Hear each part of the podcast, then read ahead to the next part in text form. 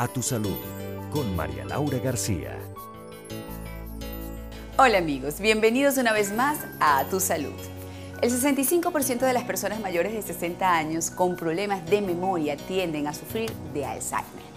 En consecuencia, se trata de un tema de interés, razón por la cual visitamos la Clínica Mayo de Jacksonville, Florida, en Estados Unidos, para conocer lo último en el tratamiento multidisciplinario para estos pacientes.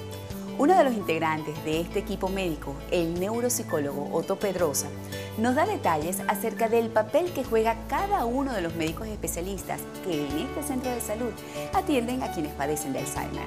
El neurólogo eh, se va a encargar de hacer una evaluación completa del sistema nervioso y muchas veces un psiquiatra también, pero el neurólogo puede determinar si eh, hay problemas eh, estructurales en el sistema nervioso del cerebro, la estructura del cerebro.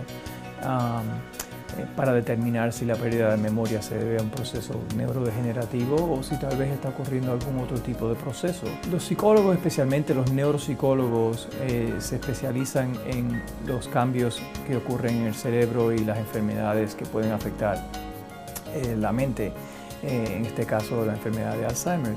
El, neuropsicólogo ofrece una evaluación completa del proceso cognitivo ah, y ayuda al neurólogo a determinar si este tipo de problemas se debe tal vez a la enfermedad de Alzheimer.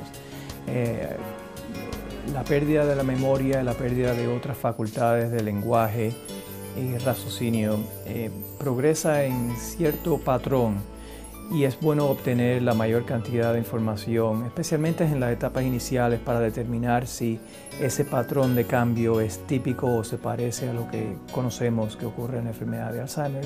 En la Clínica Mayo de Jacksonville, Florida, conocimos de cerca el enfoque para el abordaje del Alzheimer, que se ocupa desde el punto de vista neurológico de la integridad estructural del sistema nervioso y desde el punto de vista de la neuropsicología del área cognitiva.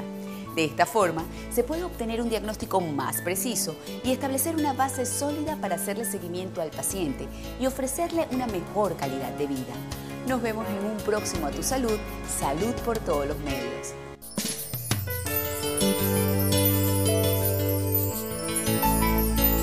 A Tu Salud, con María Laura García.